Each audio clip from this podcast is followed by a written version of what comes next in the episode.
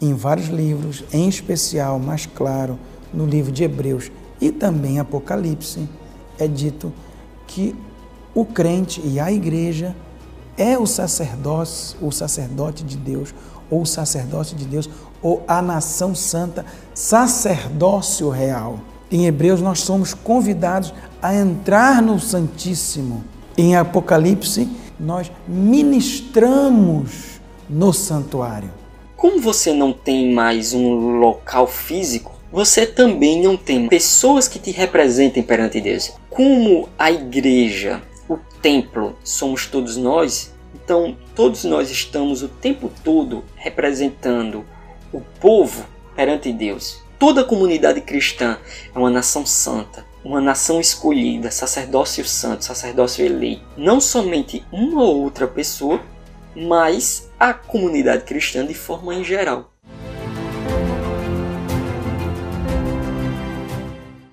Quanto mais nós aprofundamos na reflexão do que é o sacerdócio de Cristo, melhores condições nós temos de explorar aquilo que é o sacerdócio de todos os crentes.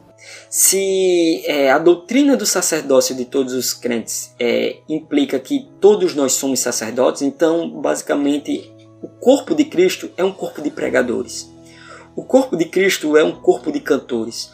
O corpo de Cristo é um corpo de encorajadores. Mas a principal ênfase do conteúdo de Hebreus é que para o cristão o Messias já veio. Então, ao enfatizar Jesus como rei e sacerdote desse novo reino, do novo santuário, santuário celestial, da nova cidade celestial, que não é Roma, é a Nova Jerusalém, Hebreus leva o cristão a questionar qualquer esperança messiânica em líderes e movimentos políticos aqui da Terra, mesmo que sejam líderes religiosos. Nós não precisamos de ícones na igreja, nós precisamos de Jesus. Existe um grande desafio na vida de todo cristão, que é o de harmonizar suas crenças doutrinárias e seu relacionamento com Deus no contexto de seu dia a dia, em sua rotina de vida prática. Muitas vezes, parece haver um abismo entre uma teoria religiosa e aquilo que realmente importa na hora de encarar as atividades profissionais, as relações familiares e o restante dos compromissos que acumulamos. Se isso já não fosse desafiador o suficiente, a religião ainda apresenta conceitos como o santuário e o sacerdócio de Cristo. Como isso pode ter qualquer tipo de relevância para nós?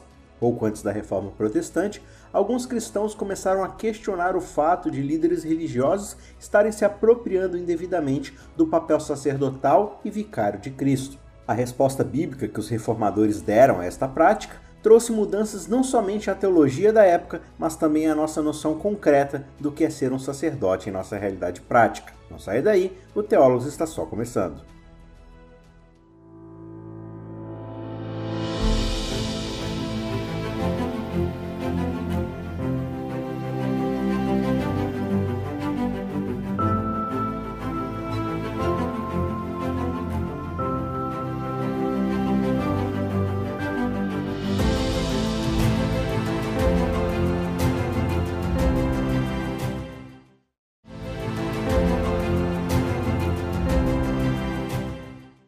Um dos principais pontos que a reforma protestante explorou no contexto ali da acusação à igreja medieval foi o sacerdócio de todos os crentes ou o sacerdócio de todos os santos. Essa foi uma ideia bastante utilizada especialmente por Martinho Lutero em seu desafio à estrutura eh, eclesiástica de sua época, e essa ênfase acabou permeando todos os desenvolvimentos do pensamento protestante de maneira geral. Lutero ele tinha uma bonita ideia acerca da vocação cristã, aonde pessoas com diferentes uh, profissões, talentos, uh, propensões, eles desenvolviam uma, uma atitude cristã nas diferentes atitudes e trabalhos que eles tinham. E essa ideia de vocação cristã, ela claramente se distanciava daquilo que ele via na liderança eclesiástica de seus dias.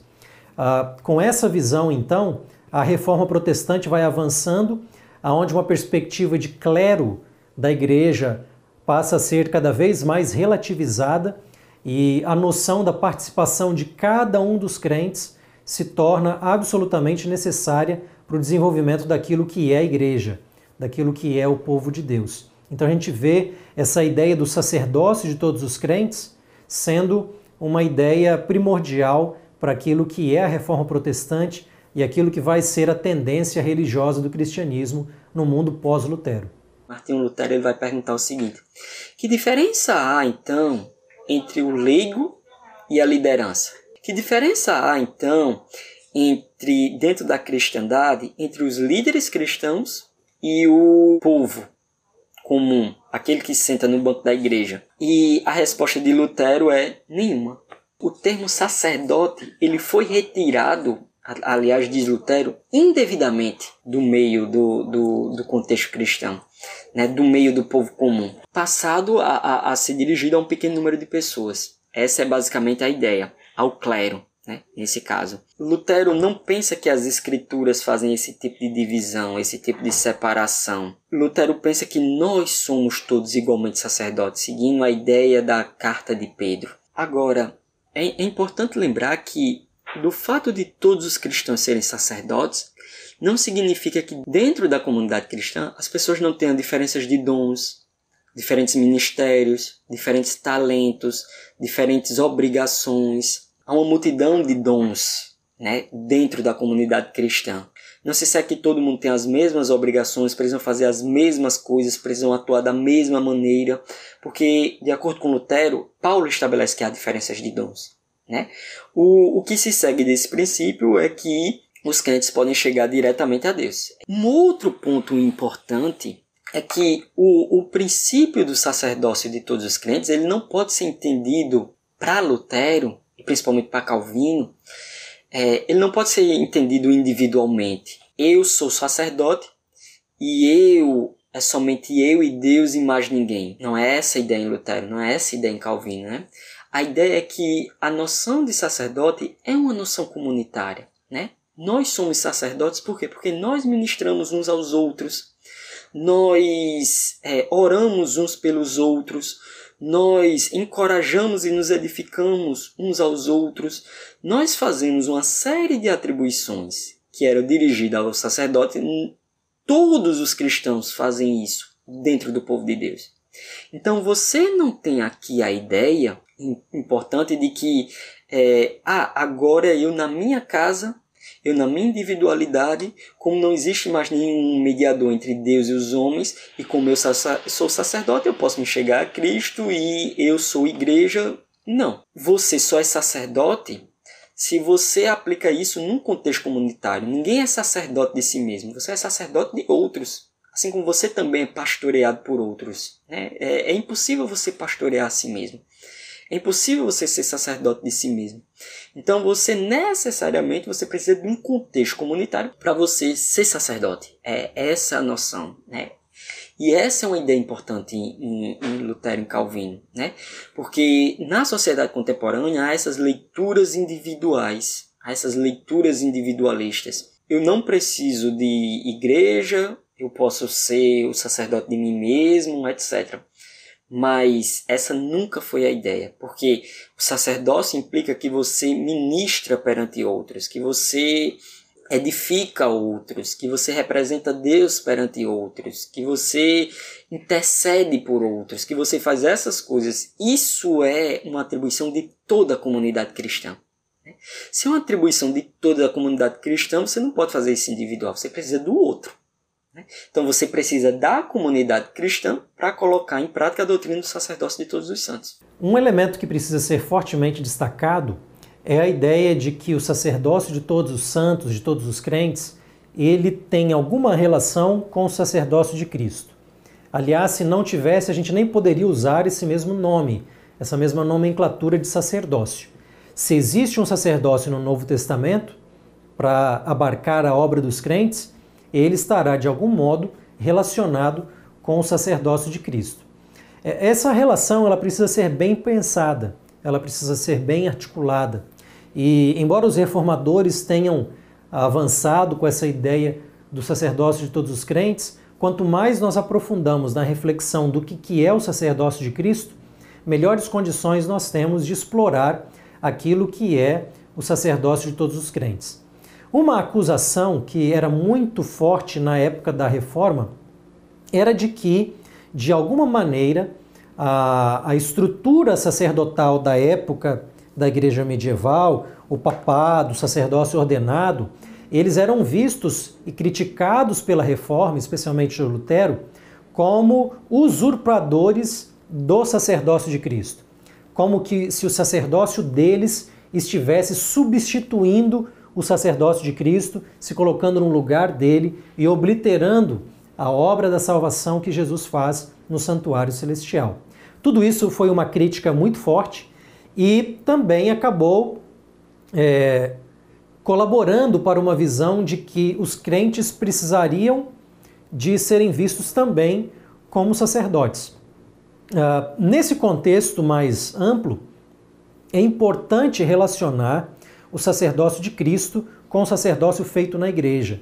Só que na visão da reforma protestante, esse sacerdócio na igreja ele precisa ser grandemente relativizado para que ele não corra o risco de substituir aquilo que é o sacerdócio de Cristo.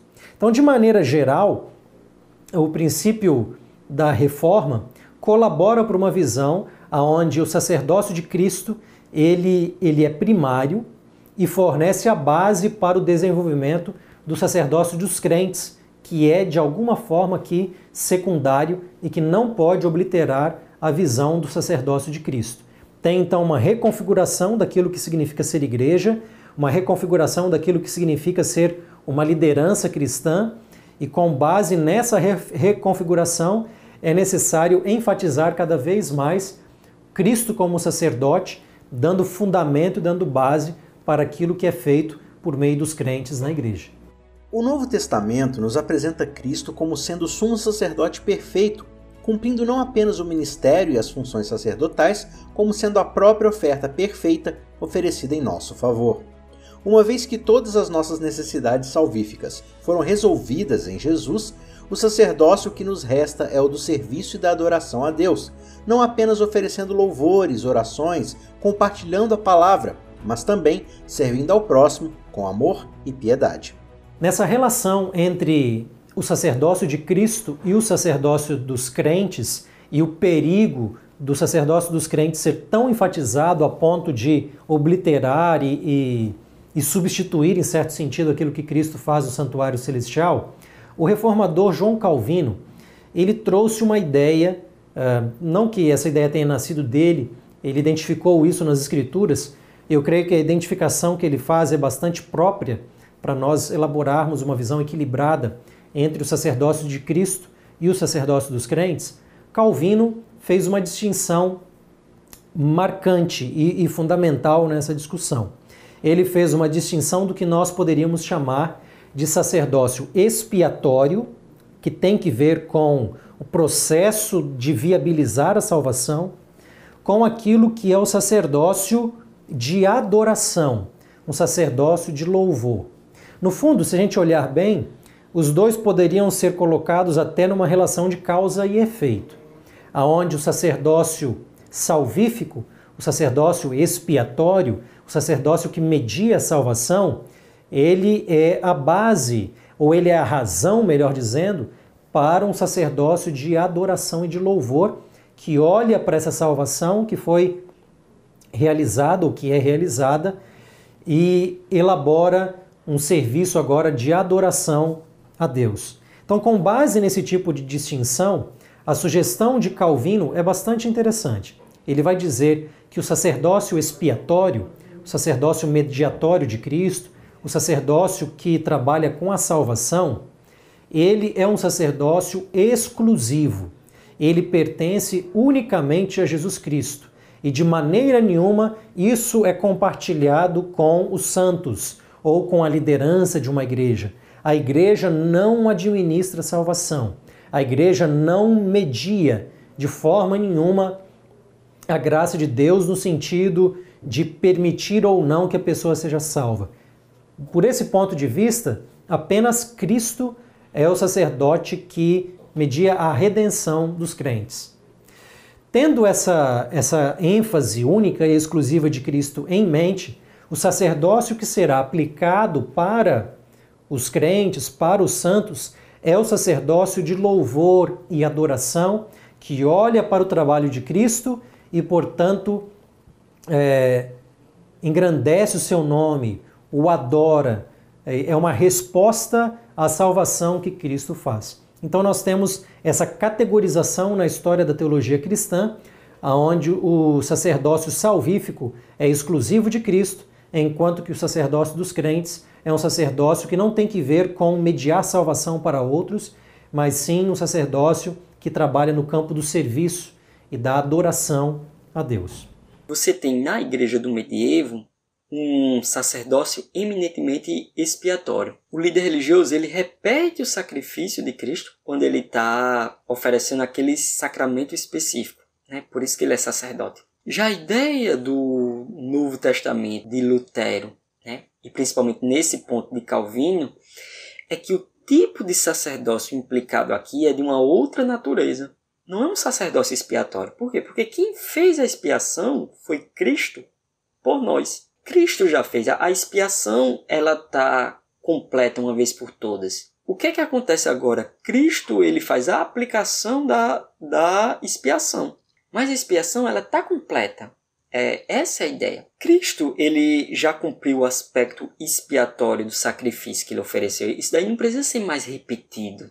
Né? É, é essa a noção. Por quê? Porque está consumado, disse Jesus na cruz. Então aquilo não precisa mais ser repetido em, em todo culto, em toda adoração, etc. Porque Cristo fez aquilo uma vez por todas. Essa é a noção.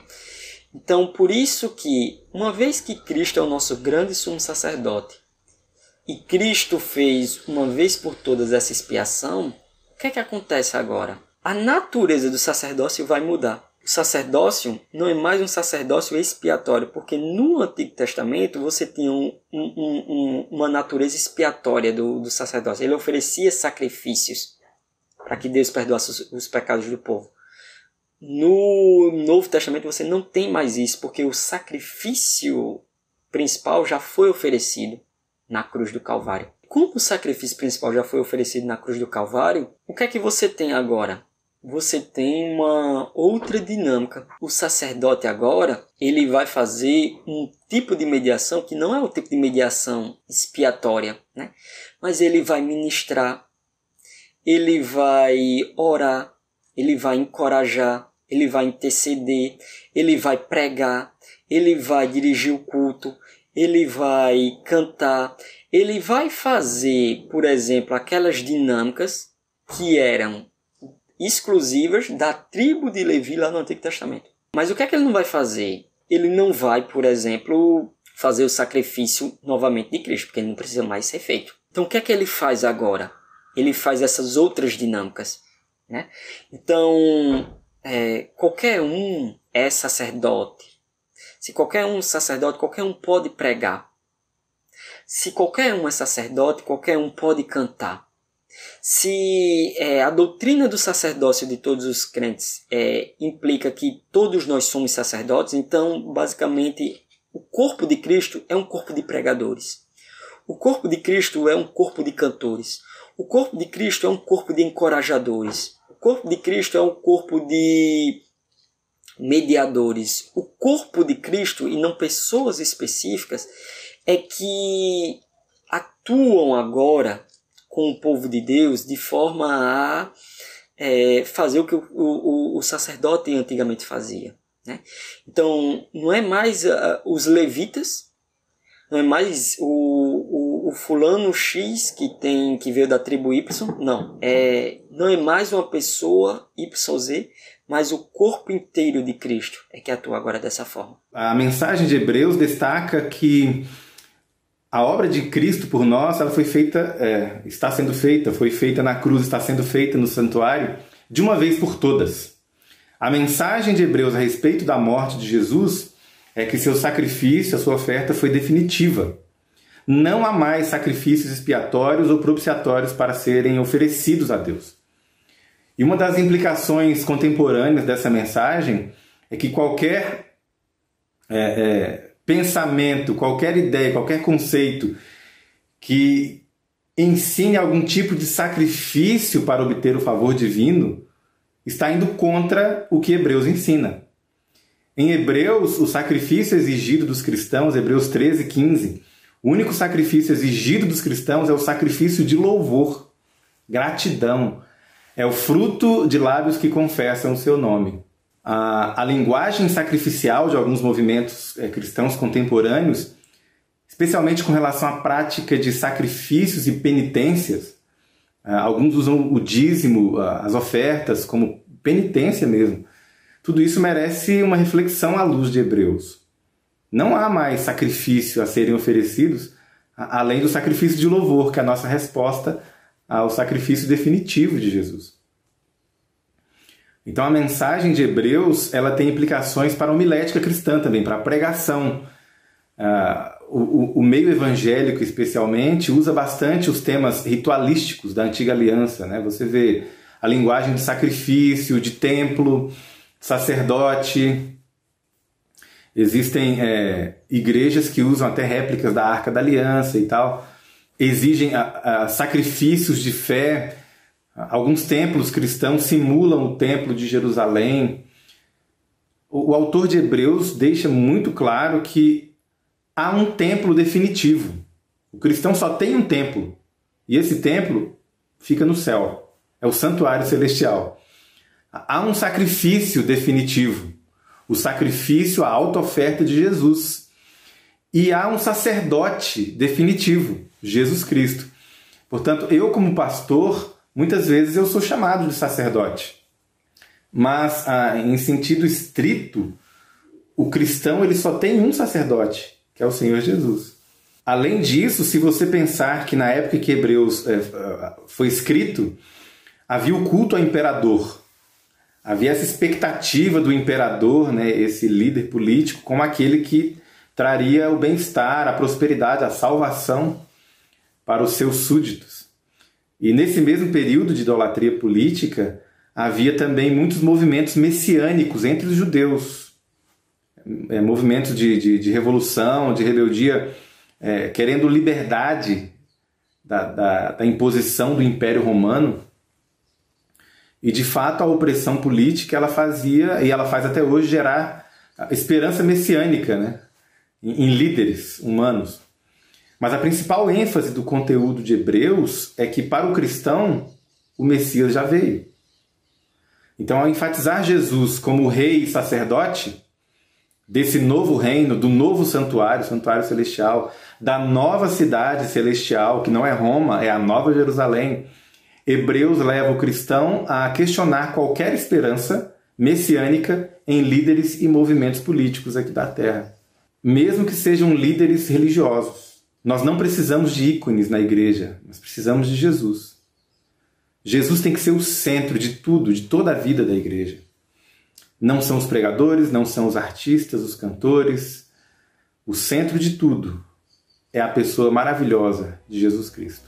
Durante muito tempo, a religião foi vítima da tentativa humana de sequestrar para si um papel que pertence somente a Cristo. Qualquer tentativa humana de oferecer algum tipo de mediação remunerada ou favor baseado em penitência, ofertas ou sacrifícios de qualquer tipo deve ser fortemente descartada. O trabalho que Cristo realizou na cruz e sua sequência ao entrar no santuário é mais do que suficiente para nos aproximar de Deus e entrarmos em sua presença para sermos salvos.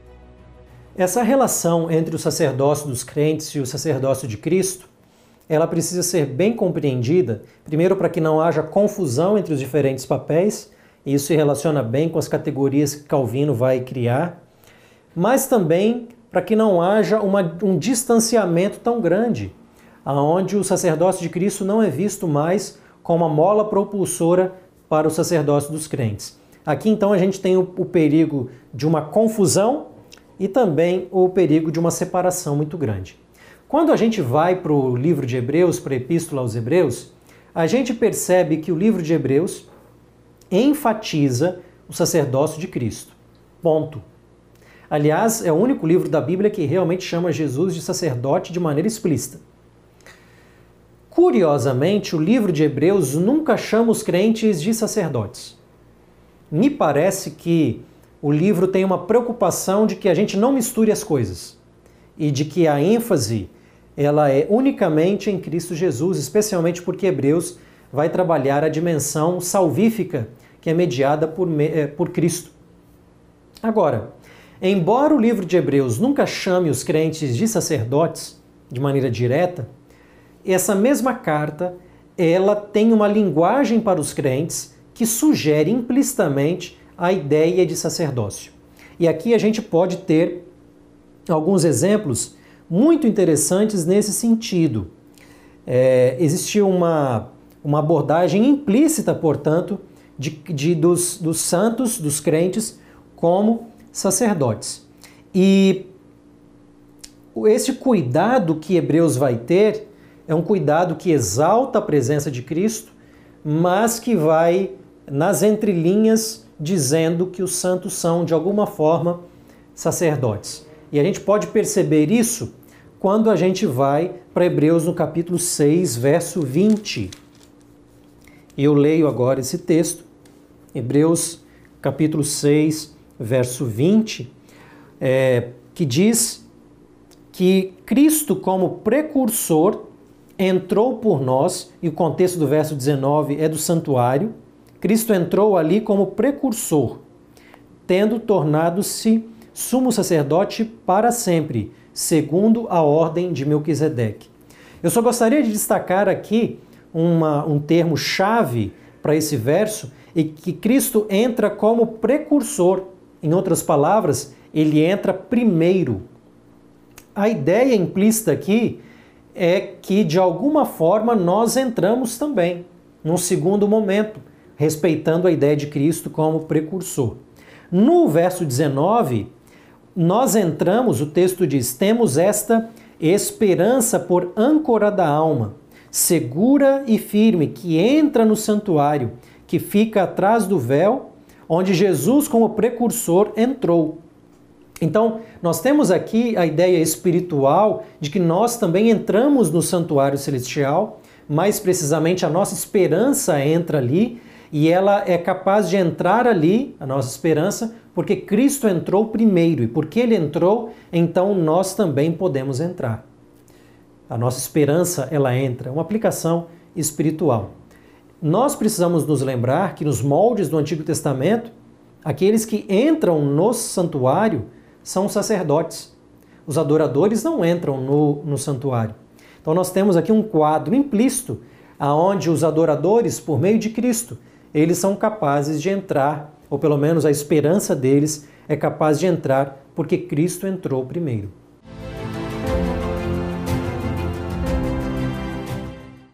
Por que, que a gente está confiante de que a nossa relação perante Deus está ok? Que perante Deus a gente não é condenado. De acordo com Hebreus no capítulo 6, essa confiança vem do fato de que Jesus Cristo nos conduz até o outro lado da cortina. O santuário celestial é o lugar onde o Pai Celestial nos otorga bênçãos em Cristo, bênçãos espirituais, bênçãos salvíficas, que vêm desde antes da fundação do mundo até o momento presente e indo até o futuro da nossa herança. Os nossos sacrifícios não são para produzir salvação. Isso é exclusividade do sacerdócio de Cristo mas os sacrifícios que nós oferecemos são sacrifícios de adoração, sacrifício de louvor. E aqui o louvor está ligado aos lábios que confessam o seu nome.